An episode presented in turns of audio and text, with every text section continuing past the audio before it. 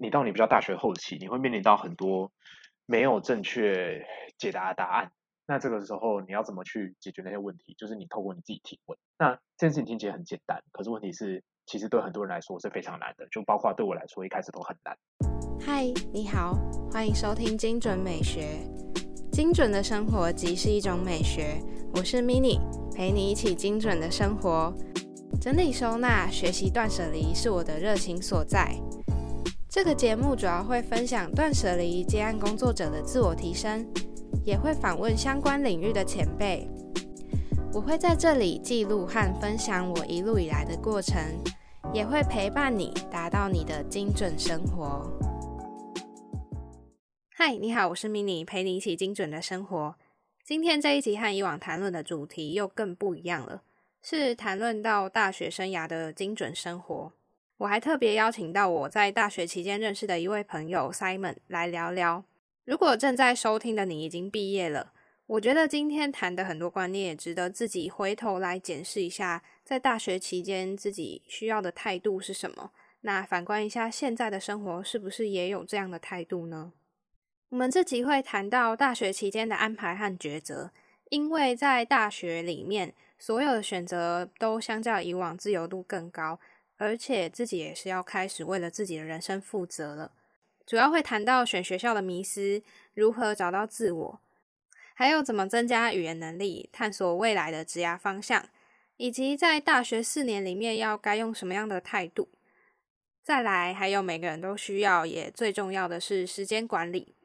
寻找机会的方法，还有如何建立人脉。我们主要会聊这么多话题。同时，我也询问到以前高中的学弟妹们，来提出他们对于升大学会有的问题，因为这样子我可以了解，也可以回溯到以往准备大学的学生们正在想着什么。他们有问了，像是大学哪些活动是学长姐们必推一定要参加的，或是在大学生涯中有没有必做的事情，让我想到有的人说，大学有四学分：恋爱、打工、课业、社团。嗯，总觉得这个有点八股，但是又有点实在的一句话。那我扯太远了。再来，还有一个问题是关于交友，在大学开学时如何在班上认识新的同学，还是建议当边缘人？这个问题也蛮可爱的。总之就是这样，诸如此类很多疑难杂症，有关于课业以外，在大学生涯中的问题。为什么今天会想要谈到这个主题呢？主要是曾经我有被老师找回去母校分享大学前的准备，还有进到大学后的生活分享。后来我到了快毕业，开始有想要做 podcast 的念头。当时我就有小小的心愿，会觉得说，假设我今天可以开始经营自媒体之后，我一定要用自己的微薄力量去尝试改变有可能会走错路的大学生们。因为我觉得很多人，包含我在内，在刚开始成为一个大学生的时候。会认为就是要拿来玩四年，因为 University 有你玩四年这个口号，很多人都会讲。当然，进到大学之后，就会发现跟自己在电影里面的小剧场完全不一样。而且我必须要跟大家坦诚，我是真的认真活在一个小剧场无极限的世界。毕竟我本来就是一个广电系出身的人，本来就会对这些事情有很美好的想象。但是回头来看，我觉得大一阶段任何人。的前期蹉跎非常不 OK，除非是一进到大学里面就很认命，想要好好读书的同学，不然我觉得其他人都一定会想玩，想蹉跎光阴一阵子。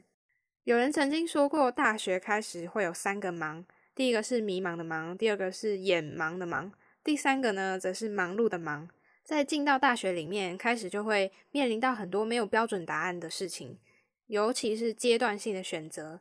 甚至是必须要自己去创造的机会，很多时候是必须要拥有正确的态度，才不会太快就走偏走歪。尽管 Mini 我呢自己不是个很优秀的人，但是呢，我邀请到 Simon 是读台大的朋友来分享，够优秀了吧？他是在我参加一个训练计划里面认识的，过程里面我看到 Simon 对很多细节细心的态度，和我这个粗枝大叶的人就是不一样，所以希望今天可以透过邀请 Simon 来分享，还有我自己跟他聊天的过程，能够帮助各位同学们确立在大学初期的方向，还有各位即将升大学的准大生们，可以对大学有多一点的了解。嗨，Simon，今天欢迎来到我们的节目。我想要先麻烦你自我介绍一下。大家好，我是 Simon。然后啊，简单介绍一下，就是我目前是台大国际系毕业，对。然后呃，之前有做过几份实习，像之前有在新创待过，然后帮他们做一些呃，有点像是网站 PM 的工作，然后做一些搜寻引擎优化的事项。然后后来到虾皮去协助客户做一些广告投放。然后我自己目前比较有兴趣的部分是做啊商业的数据的分析。那目前自己因为这段时间在等当兵，所以也有在看一些比较线上课程啊，然后有在考虑要不要到国外去念个研究所这样。对，那我的差不多大概经历会是长这样。嗯，好，谢谢 Simon。呃，我跟 Simon 其实是同一届，然后是在之前的有一个培训课程里面认识的。然后我们在同组的伙伴里面都会大家戏称他叫做经理人。因为他是很容易会讲出一些 充满 经理人思维的东西，不是因为长相比较老吗？哦，这我真的忘记哎，因为我觉得你的做事态度还有呃，就是长相是成正比的。你没有否认这件事情，我很伤心。我是真的忘记了。我其实一开始的时候对 Simon 的第一印象就是在于我们那时候要做一个发表。然后他就很认真的准备那个简报，因为一开始的时候是他独自上台单打独斗，然后简报内容是我们大家讨论，但是他做了很多事情都是的确就是让我感觉到态度的不同。我觉得他做事情认真以外，他自己能力也很足够。这样的状况加成下来，你你们刚刚也可以听得到他的经历很丰富。有关于这部分，有想到说对于大学的一些规划。也许很多的听众们还是高中生，或者是身边有学弟妹，也可以推荐他们听看看这些内容。然后这些分享也都是纯属于我们两个聊天之下的见解，所以也许你有不一样的见解，可以到 IG 私讯我，或者是用 mail 的方式联络，甚至是分享给其他学弟妹们听都可以。那我们今天会先从学校选校的部分开始聊，然后再来聊到自己对于呃，科系还有选课之间的部分，再来还有聊到以后未来的职涯发展。如果是你自己的科系，你要用什么样的心态去看待以后工作这件事情？那还有分享一些小小的偏向是态度面的事情，怎么样去在大学的时候维系自己的，比如说人脉啊，或者是各种领域，你要去发展不同的兴趣也好，或者是在就业的方向，这些你要怎么兼顾？还有一个是偏向时间管理的概念吧，这些都是我们在这集会简单聊到的东西。那我们一开始会先聊看看选校不选系的迷思。呃，我觉得要谈这个事情，有点要先回到我们一开始就是差不多在可能高二、高三的那个身份。就是你想一下，我们那时候生活，也可能是现在很多听众的生活。就是我们那时候就是每天念书嘛，早上去上课，然后念书、考试，然后晚上可能去个补习班，所以。那个时候你在你的世界里面，其实呃，应该大部分被灌输的观念就是，好，我可能现在要我的学测或者是职考要考得很好，那分数很高，然后我去填一个好的学校、好的科系，那这样你的未来就从此一帆风顺。就是我想应该现在的说法也是这样啊，对。但是我们那个时候其实好像就比较少针对我们要去念的学校或者是我们要念的科系，它实际上到底在做什么，是。我们其实很少去了解到这样的事情，就像是呃，你现在可能你心中想一个说啊，我好我好，假如说我想要念呃呃贸易系、国贸系，或者是电机系、机械系，那实际上你真的知道他们就一年级好了，他们一年级到底在上什么样的课程？其实你真的知道吗？就是其实我们并不太清楚，所以就代表说我们对于这些科系它实际上在做什么，其实我们并不理解。那所以这就会造成是我们在高三的那个身份那个阶段的时候，我们在选择学校或者是选择系所的时候，我们比较多决策，这是一个很重要的决策。但是我们在这个决策里面，我们受到的影响的因子就只有你旁边的人跟你说什么东西可能很好，什么东西可能很不好，这就变成说啊，我们会直接照着别人给你们的观念去选择。那这也是会造成很多人很怕，就是觉得说，哎，我。好像很怕我选错系，可是问题是我当下能够呃，别人给我的建议好像又只有那一个，所以很多人就会照那个建议去填了那样的一个科系。那直到后来他真正上了大学之后，他去上了第一个学期的课，第一年的课，他才发现跟他想象中好像不太一样。对，所以我觉得这是一个造成现在很多人会觉得选系很迷茫啊，或者是觉得呃选择错误的一个原因。对啊，然后也蛮多人就是会因为名字而产生一些迷失，就是像有的人认为国企系跟国贸系。是蛮像的，然后很像在学，都是偏商科啊，或者是像资工、资管也是，都会觉得说好像都是在学资讯相关的东西，但内容其实差很多。然后他的呃看的成绩啊什么的都完全不一样，就是有关资工或资管。然后还有呃，如果你今天真的选错系了，很多人就会觉得，哎，那要怎么办？是不是要重考？或者是他们对于今天选下去？这件事情会造成他们很大的一个影响吧，而且选系你又不一定是要同样全部类型都填在你的志愿上，你可以分不同的类型填，所以会变成说，呃，很多人是为了这个学校去念，然后再进行转系，甚至是自己觉得进到一个排名没有那么好的学校里，哎，这部分的话，很多同学就会认为，呃，进到这个学校开始就。充满着很不 OK 的情绪在，但是其实，如果今天你到了毕业之后，再往更好一点的学校去读研究所，那也许在工作上面会变得比较顺利一点。应该说，很多人可能会觉得说，呃，我所念的这个学校，它的呃校名啊，它的科系，就是真的会不会对你的工作会有影响？那我必须说，会会有，但是。这个的影响会是在你一开始找到第一份工作，你跟他谈的第一份薪水的时候，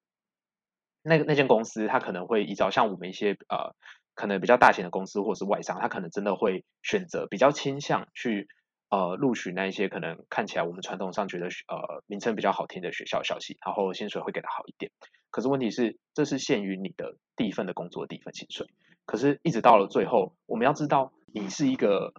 完整的个体，然后你的这个人，你你是要经过几十年的生活的，所以你的这个学校抬头只会跟着你在一开始。那真正重要的是，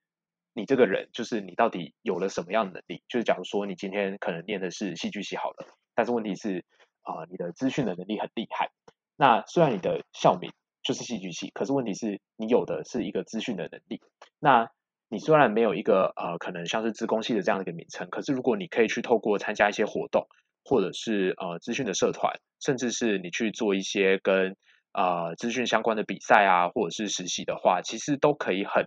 直接的证明你是有这一方面的能力的。对，所以我会觉得说，呃，如果是在担心科系或者是学校这个东西对你影响会不会很大的话，其实我觉得并不需要太担心啦。而且就像刚刚 Alice 其实也有说到，就是我们在大学。毕业之后，其实也有很多个方向，你甚至可以去选择。就是大家都其实有点忘记了研究所这条路。就是其实像国外，他们很多，他们可能呃在大学之后，他可能呃出职场，他想要转换一些领域的时候，其实你可以选择你到研究所，然后再念你想要呃转职的那个领域的科系。那其实也对于你就是想要转职的那个方向，其实是蛮有帮助的。对，我的想法是这样。的确，那有关于就是。呃，薪水的部分的话呢，Simon 有没有什么听过其他学长姐聊的经验谈？哦，薪水哦，薪水这个东西，我觉得这是一个很复杂的东西。就是好，我那我先限定在就是可能呃，我我自己相关的科系好了，就是我是国企系的吧。所以如果像是呃比较商业类的公司的薪水的话，当然就是外商，外商就是比较薪水比较高嘛。那如果你还要外派的话，可能会有一些津贴啊、加急啊，那可能会更高。那如果你是单纯台湾的本土企业的话，可能就不会有那么高。但如果呃哦，就像是不论是外商或者是本土企业，其实都会有像是储备干部的计划，就是它缩写应该就是叫做 MA。对。然后如果你是觉得自己能力很够的话，那你也可以去报这种 MA 的这样的一个这个叫什么这样的一个职位嘛，然后去做一些筛选的话，那如果是这样，你的薪水也会再高一点。对。但是我觉得如果是在商管领域的话，最终最终。你要那个薪水，其实还是像我刚刚讲的，就是在于你到底有多少能，你可以做多少事，才是真正可以影响到你薪水的一个一件事情啊。那有关于就是假设你真的选到一个不 OK 的校系，就是你真的没有那么有热忱。嗯，除了转系转学的话，我自己也有听到一些比较偏向是其他的转变方向的方式，像是先休学，然后考虑一下自己现在的状况，比较偏向是停损点的概念吧。那 Simon 有没有听过其他的部分？有有，这个的确是有。呃，因为就像我们刚一开始有说，就是我们可能高呃高三的时候，其实我们考上一个大学，考上了一个大学校系。那其实你还没有真的很想清楚你要干嘛。那这时候有一些人会有一个操作的手法，就是说没关系，我大学可能就先半休学，我就休息了个呃一年这样。然后这一年的过程中，我可能去做一些别的事情，像是我可能出去旅游，去见见不同的人事物。那去有一些不同的想法，然后再确定一下，就是因为你之前的时间你全部都在念书，那你需要有一段时间来沉淀自己，想想看自己真正啊喜欢做的事情是什么，你自己是一个什么样的人，就是你需要这段时间去思考。所以有些人可能就会给自己这样一年的休息的期间。那这样一年休学的期间，有人可能会是在还没进大学开始就先休，或者是你可能大一念完的时候先休，然后再继续上大二，这样都有。那其实我自己个人是觉得这样的方式应该是还不错啦，就是因为你会发现，如果你到大学的时期，你没有真正想好你喜欢什么，然后你真正想要专精的领域是哪个方面的话，你会发现你在大四整个大学念完之后，你是比较迷茫的状态。所以我的确是有听说过这样的一个做法，那我自己是认为是也是一个蛮可以参考的方法啦。我觉得。并不用担心说，因为你休学一年，或者是说，哎，你转学晚了别人多少，而去影响到你自己的步调，或者是说，哎，那我自己是不是跟其他人不一样？因为其实进到大学之后，你会发现很多人是中间高中出去工作，甚至呃，他很久很久之后才回来读大学，或者甚至是他去读完其他大学，再重新读了这一间大学。对，就很很多很多这种例子啊，而且，嗯，就像是。这种一路读上去的，好像也只有就是台湾或者是我们说华人社会比较这样，就是一直衔接上去。像国外，就是你有呃 e s 听过那个，就是我们有讲那个 gap year 的概念吗？对对对，就是像国外，他们可能会呃高中毕业之后，他们就先给自己一年的时间，就是他们自己的 gap year，就是他们去思考一下他们自己想要干什么。那他真的有兴趣的话，他可能在工作存点钱，然后再去念大学。对，所以呃，我是觉得可以跳脱一下这种华人社会的教育的思维啦，去想一下，就是可能别人或许有另外一条路也可以做。而且就是很多人可能他不知道自己该往哪一步走的时候，其实，在不管在什么时间点，都可以问很多你有兴趣的领域的人，因为像现在资讯很发达嘛，所以在网络上其实也可以很容易找得到，嗯。在那个领域，但是他不是本科系的人，或者是说他曾经也是有转换过跑道的学长姐，网络上的作家也好啊，很多领域的专家，他们其实很多都不是从那个本科系出身的。无论是自己去问问题，或者是了解到他们的资讯、采访资讯啊，或者是他们自己的文章，都可以很轻易的了解到，呃，下一步该怎么走之类的。我觉得多看其他人的例子，你才会发现，嗯，自己的视野不是只有身边那群人，然后也不用因为自己有所言当而造成跟别人不一样，然后去害怕别人的眼光。像我在前几天就有看到一篇文章，比较偏向是说，嗯，没有一个人可以定义你自己什么时候该做什么事情。就是像有的人他可能很晚才结婚，或很晚才在工作上大器晚成的感觉吧。这些东西其实都是一个。没有标准答案去定义你人生阶段的事情。那嗯，刚刚讲到的部分是偏向选校不选系，或者是有关于你选系的方向，还有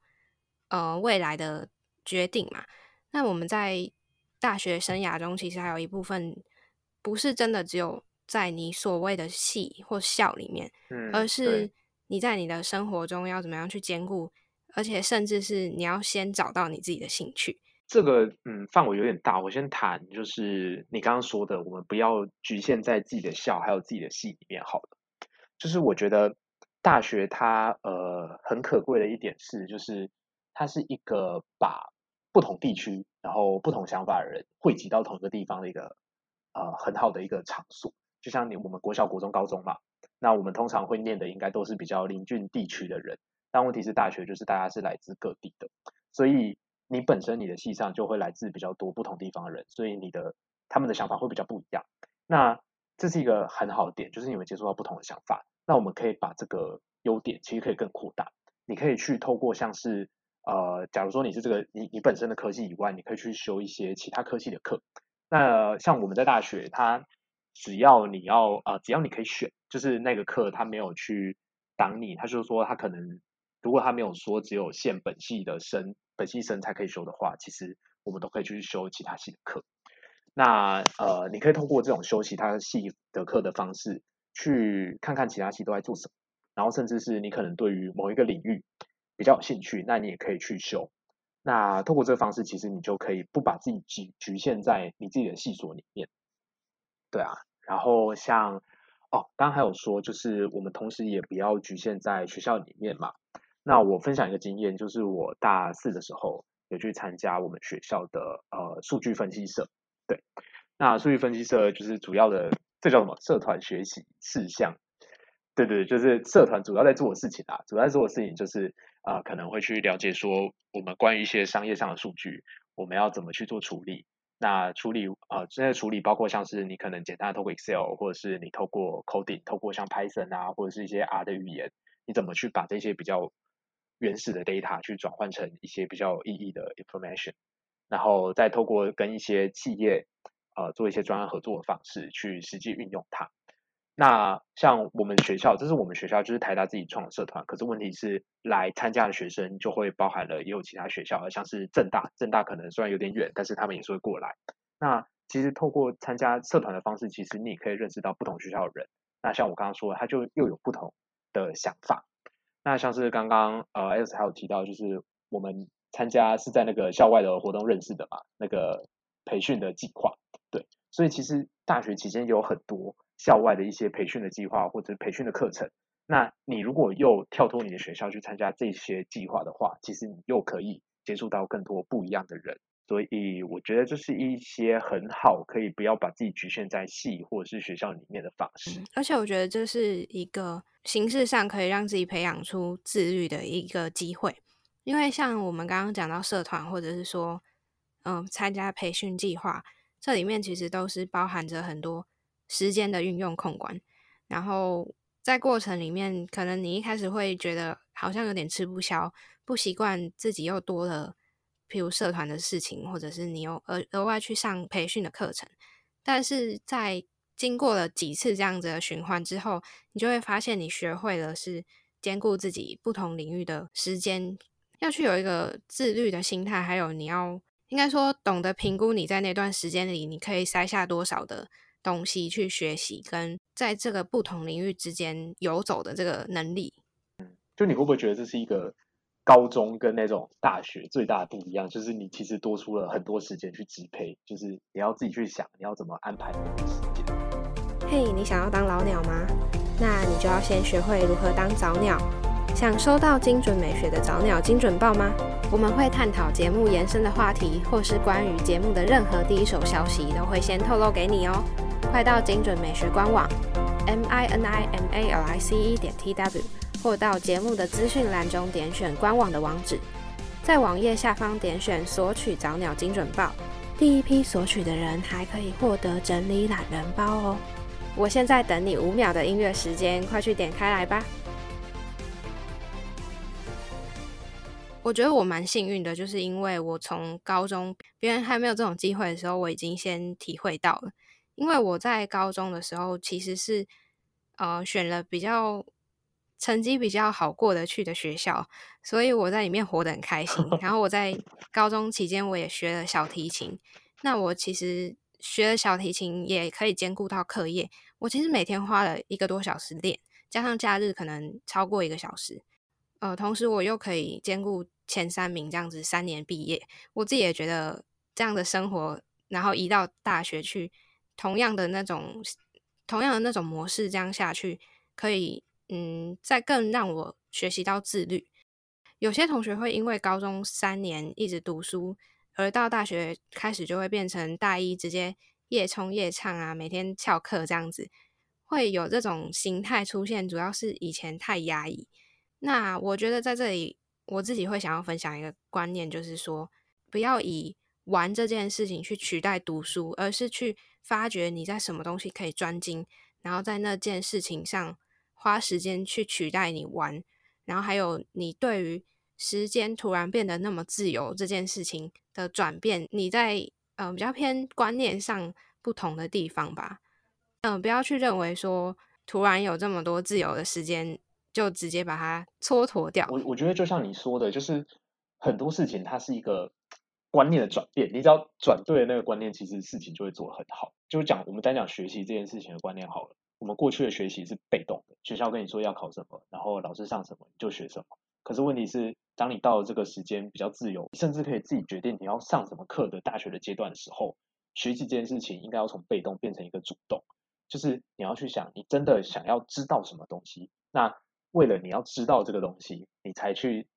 选课，你才去加签，你才去做很多努力去得到那方面的知识。那我觉得这样这样一个观念转变，会让你整个学习变得更有动机嘛，然后你会变得更喜欢这件事情。嗯，你刚刚说的，我有想到一件事，就是因为在一开始大一的时候，我的确就跟前面我们聊的一样，就是偏向对于自己的学校有不满意。我会觉得说，是不是因为这个学校的关系，所以这边的。教学层次、品质、资源都比较有限，那我就去问了我们这个科系比较顶尖的学校的其他学姐。应该说，我那时候就很犹豫要不要转学。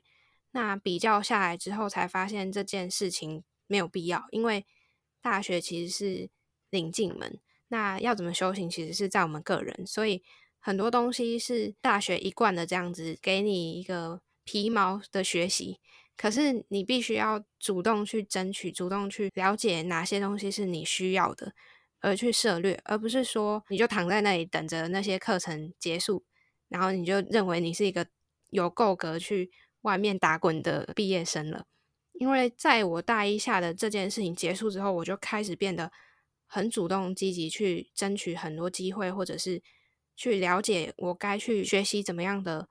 领域，或者是说怎么样安排我以后的事情。如果没有那时候那个开窍，其实我应该也是会好像混吃等死的在大学生涯里面，因为我会觉得偏向以前那种被动模式吧，然后也偏向怨天尤人，去认为学校教的东西不够好。那经历过大学四年之后，很多学长姐其实都会往不同的领域走。那在这过程中，我自己其实会询问一些学长姐说：“诶，那毕业之后你想要做什么？”但是很多学长姐都回答说，他们自己什么，他们自己都还不确定，就是甚至都已经到了六月。不要觉得船到桥头自然直，要先设想你在大学的毕业会面临到什么问题。嗯，我觉得针对就是。未来毕业之后要做什么事情？这件事情其实啊有很多个方法，你可以尝试去做。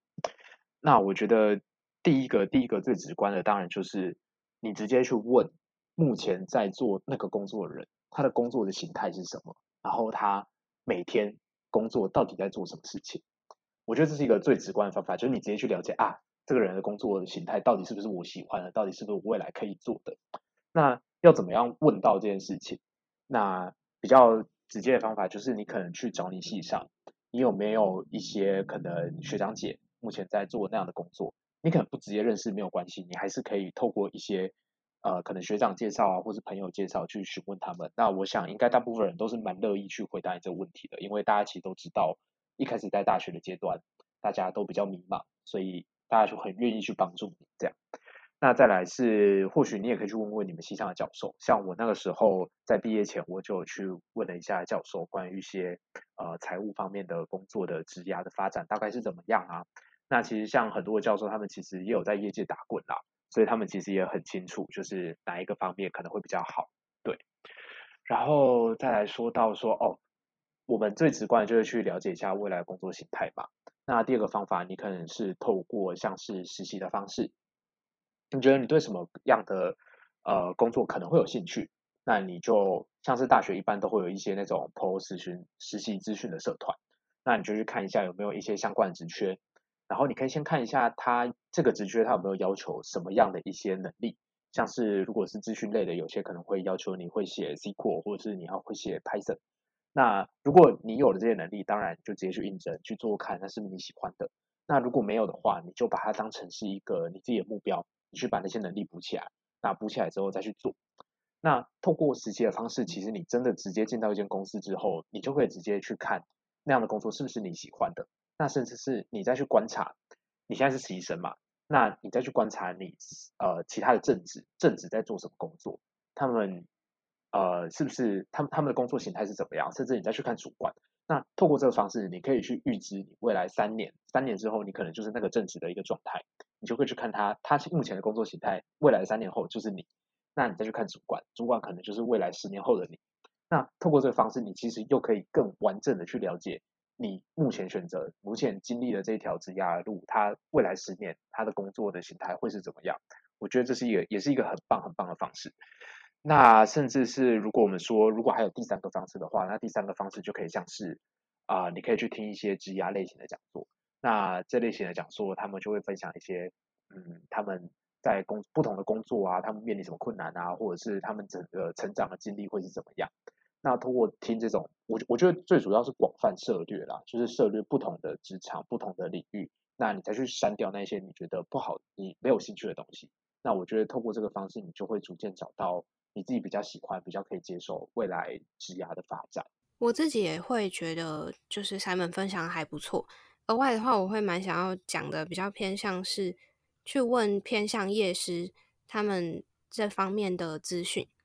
就是像我们学校蛮多夜师的，所以夜师就是等于在业界打滚过的老师，那他们同时同时一边有在业界来学校是兼课而已，这样子，在询问夜师这些问题的时候，他们会给一些比较全面性的答案，就是。他在你身上看到的特质，也许对于他现在待的产业有其他的可能性，他也会很明确的给你答案。然后还有现在的趋势，他会比在学校的教授还要再更了解。所以现在也许很多学长姐是往什么样方向去发展，那他其实了解的程度也会比学校的教授再多更多。所以我觉得如果有办法有机会去问到夜师的话，是一个很好的机会。然后，甚至我觉得也有一些比较偏向是政府机关或者是学校的一些单位分享偏向职涯的讲座课程，有很多资源都是可以去运用的。然后还有所有毕业生最喜欢讲的就业博览会，也是一个很好的机会，就是先看看业界会需要怎么样的能力。像像刚刚找业师询问的这件事情，我猜很多人面临这个问题啦，就是你觉得你在学校学的东西跟到底实际上你在工作上你会用到的东西，就是它到底有没有 match，它到底有没有相关这件事情。那我觉得解决这件事情很好的一个方式就是，呃，其实学校有一些课程，他会找一些公司的人来合作，就是你们可能是公司的人派一个真的是企业里面的题目，然后啊，让用那堂课的所学来去解这样的一个题目。我觉得你可以多去找这一种类型的课，就是实际上我在课堂上去解一个企业实际上会面临到的问题。业界实际会面临到的问题，那这样其实你可以很好验证说，你到底哪些东西是有用的，到底哪些东西是没用的。我觉得这是一个很好的方式。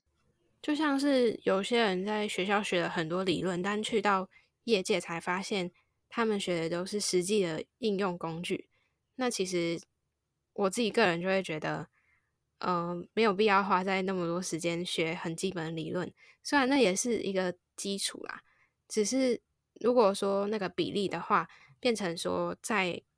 嗯，在就学期间就要也打稳自己有关在实作工具的运用基础，那同时也可以借由实习，可以了解业界是运用什么样的工具，或者是怎么样实做这些内容。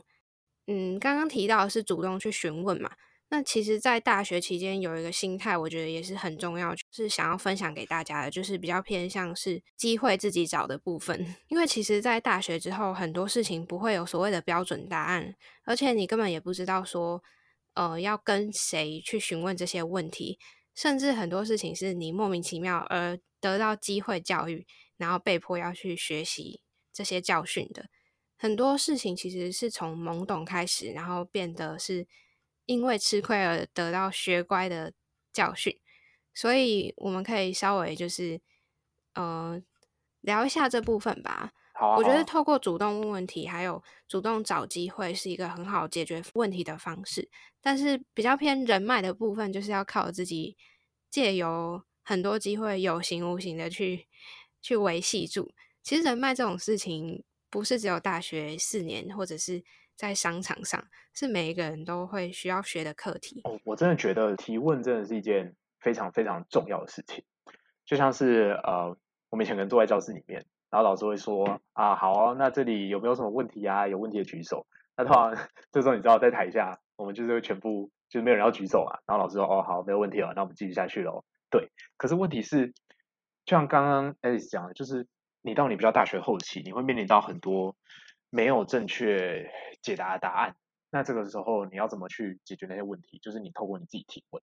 那这件事情听起来很简单，可是问题是，其实对很多人来说是非常难的，就包括对我来说，一开始都很难。所以，呃，我那时候一开始就会有点强迫自己，会训练自己说，我可能在每次上课，我一定要举手问一个问题，或者是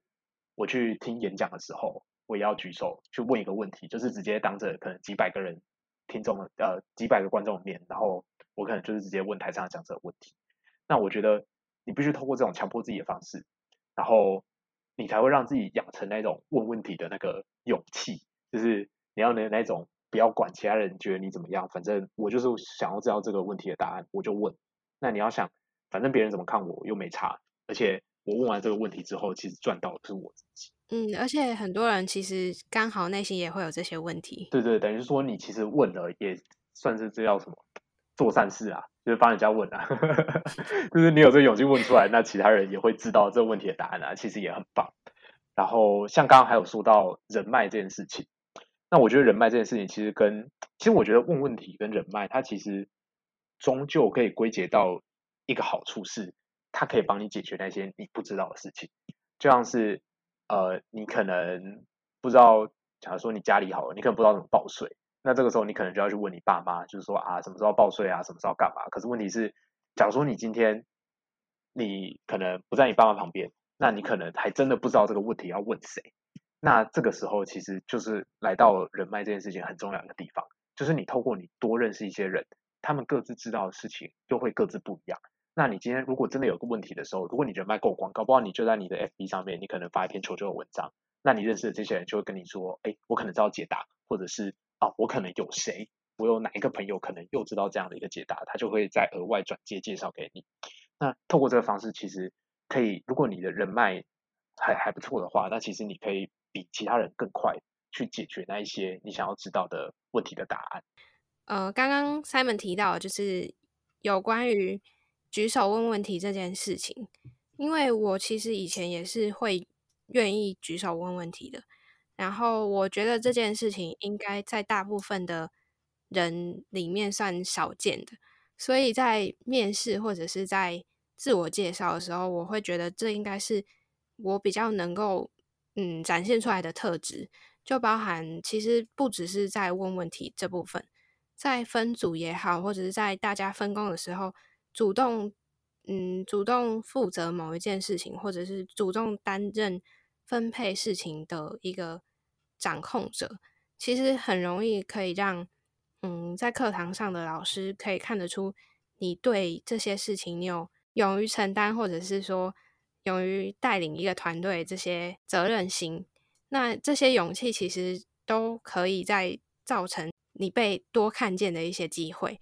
像我有时候是因着有这些机会，才更认识一些其他人，尤其是我同时也知道其他人是负责哪一个专案的同学，那我跟他之间就有更多的交流，然后我们两个也许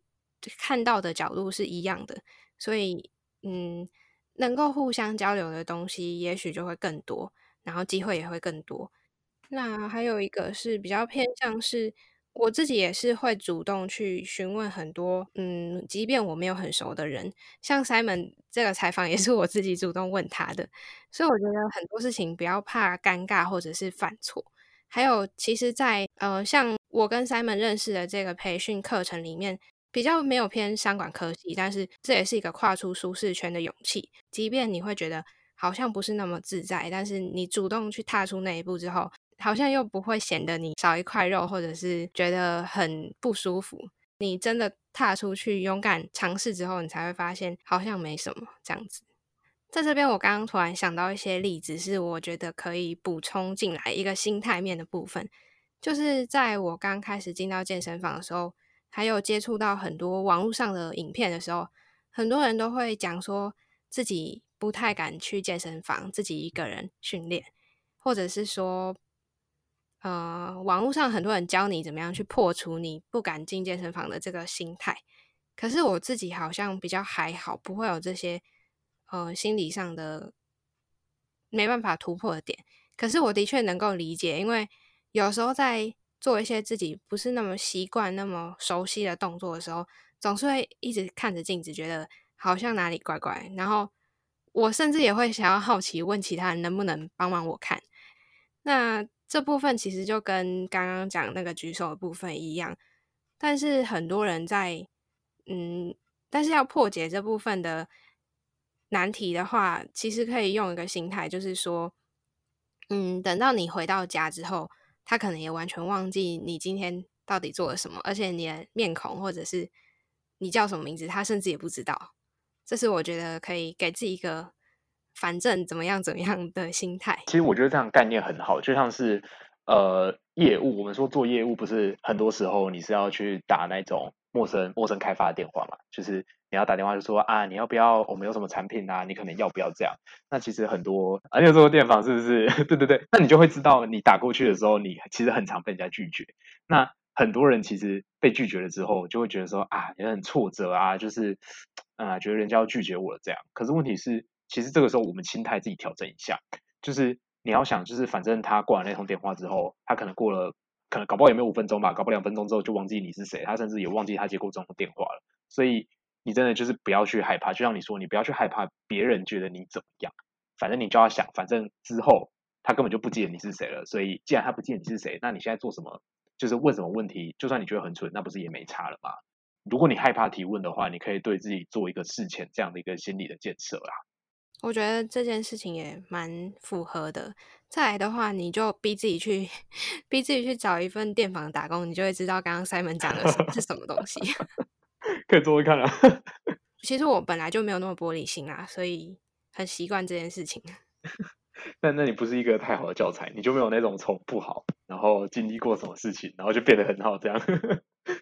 我身边也有人是，就是从很玻璃心，然后变到。嗯，完全无动于衷，也是因为做电访，这样应该是好的教材。那我们已经有实证证明，这是一个有用的东西了。对啊，我觉得还不错。今天分享的很多部分都是跟嗯大学四年生涯的心态有关。我觉得这些东西无论你是什么科系都很适用。呃，而且我本来就没有想要针对什么科系去讲，原因就是因为现在你并不能直接用什么科系去定义你是怎么样的人。就跟你现在做的事情也不能用一个工作、一个职业去定义你这个人，因为你是可以有发展到很多可能性的。所以有的人去问说：“哎，你的工作是什么？”现在可能有斜杠青年，他们都会回答你：“他现在是什么什么，但是他同时也在做什么什么什么。”那这时候你就会发现，大学四年一样是同样的道理。嗯，所以今天其实有很多部分都是在讲偏向心态的部分。我觉得在大学期间，就是要有的态度是主动，然后自律。三文，我想要分享一下，对于大学有什么态度面吧，是可以希望学弟妹或者是听众可以学习的吗？讲到那个大学态度话，其实我们刚刚啊前面其实也提了蛮多了。其实我们贯穿贯穿一切的态度，可能就像是呃自律吧，就是你可能多了很多时间，你可以去支配。那你这时候真的是你要去想说，你就像玩一个 RPG 游戏一样，你可能真的要想说，你要怎么分配什么样的资源，然后你要把重点放在哪一个地方去。所以你要自律的去做这件事情，因为你有可能念大学了，那你考试压力没有那么大了，然后你可能也在外地读书，就是也没有人在管你。那这个时候你会，我不知道这样讲，就是如果你是一个高中生的话，你可能会不会有这样的感觉，就是你到了大学的某一个时间点，你会真的知道什么？有一句话叫做。你是自己的主人，就是你会真的开始体会到这件事情，就是你会发现你真的是为了自己而活，所以你要去规划好你自己想要做什么样的事情，你希望这一年、这四年过去之后，你是一个什么样的人？所以自律是一件很重要的事情。然后第二件，就像我们刚刚说到的，提问或者是建立人脉，或者是学习方面，其实最重要都是你要从一个被动的观念转化成一个主动的观念，就是你要主动去做这件事情。很多你上了大学之后，甚至是出了社会之后，很多很多的资讯或者是很多机会，它可能就是摆在那边。那你如果没有主动去找这个机会，主动去问，主动去找你身边的人去争取的话，那其实这些机会就是会被人家拿走。那这些摆在你机会，很多都是很好的机会，但是如果你不去踏出第一步，你不主动去找那些东西的话，其实你就会错失很多东西，这样是蛮可惜的。所以我觉得我们刚刚提到自律跟主动，都是在大学的期间，每件事情都可以很好的应用到，而且必须要培养起来的一种态度。嗯，我觉得分享的很好，而且刚刚我们有提到那个船到桥头自然直这件事情，其实在我自己本身的话，我会蛮担心很多事情的。所以，如果当你开始会去担心很多的话，也不能完全用船到桥头自然直这件事情改变你的思维。你应该是要有一种心态，是觉得你要为了有可能来的机会而做准备。这件事情。呃，不能够是很清楚预期到的。可是我觉得有一件事情是可以好好的一直放在心里的，就是有一句话是说，当你愿意做某一件事情的时候，全宇宙的人都会来帮你。这件事情就很大的验证在我自己从一开始什么都不知道，然后到现在是成为整理师的部分。也许未来也会有不同的变动，只是我认为我从什么都没有到现在能够。开始去当一个整理师，做我喜欢，然后也真的有热情的事情。其实这很多东西都是一路上很多机会，然后我自己主动去争取而走到这一步的。所以，呃，也以我们今天分享这些例子来鼓励大家，可以有一个好的心态，还有正确的方向去，嗯，去走未来的每一步。但是也不用针对正不正确去做一个。很大的迟疑，因为毕竟所有的事情在进行的过程都是有必要的去发生的。不要认为说啊，我走错了某一步，就变成了是功亏一篑，因为并不会有浪费这一件事情。所有的经历都是可以再成为未来的养分。今天很谢谢 Simon 来到我们节目，让我们蓬荜生辉啊，经理人。没 有没有，拉高年龄年龄平均没有啦。没有哎，其实你算是我们来宾里面很年轻的，因为我应该是所有人里面最年轻的。开玩笑，就是我我们现在采访的人几乎都是比我年纪大的，当然就是有经验，而且嗯经历比较丰富。因为毕竟我们现在就是小菜鸟。嗯，之后也希望 Simon 在工作或者是职涯。的方面都可以越来越顺利，感谢。那平常的时候要怎么样在网络上找得到你？哦，网络上的话，就是如果呃你可能收听了这个节目之后，你还有什么更进一步的问题，就像我刚刚说到主动提问嘛，你要来主动提问一下。就是呃，我想 或许就是呃我的 IG 账号啦，就是如果你真的想要询问一些问题的话，那我的 IG 账号是 C H O S E N，然后 B R I G H T 对。那你搜寻这个，嗯，就是 Chosen Bright 嘛。对，然后呃，你如果真的有问题的话，就可以透过 IG 就是敲我一下。那如果呃，我应该都会蛮有空的啦，最近，那就会尽量的回答你的问题。这样。好，谢谢 Simon。那我们节目就到这里告一段落。好，谢谢，祝大家都有很好的未来的发展。好，谢谢。大学是一个可以让我们自我探索的小型社会，在身为学生的我们，需要不断的试错，才能够认清自我。这也是比职场可以更容忍犯错的一个环境。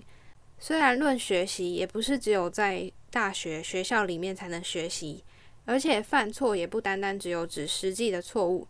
有的时候更多的是可以让你尝试错误，还有尝试不同领域的机会。毕竟在大学里面，你想要运用的时间很多，想要尝试跳到不同的领域呢，也会比职场、比换工作还要容易许多。今天我们聊的话题，如果有更多的问题想问，那 Simon 的 IG 会在资讯栏里希望这一段分享可以带给需要的准大生们。如果收听的你们也正在觉得心有戚戚焉的话，欢迎分享给身边正在求学阶段的朋友们。精准美学陪你一起精准的生活，那我们就下次见喽，拜拜。今天的节目到这里告一段落。这个频道主要会分享断舍离、自我提升的主题。目前在 Apple 和 Google Podcast、Spotify、First Story 和 Sound 都听得到。欢迎在你习惯的平台追踪我，还有留下评论。节目 IG 是 M I N I M A L I C E 点 T W，或是搜寻精准美学都可以。欢迎私讯我你的想法，分享节目资讯。点 IG 首页的连接，开启你我的连接。美好生活从精准美学开始，追踪节目从订阅开始哦。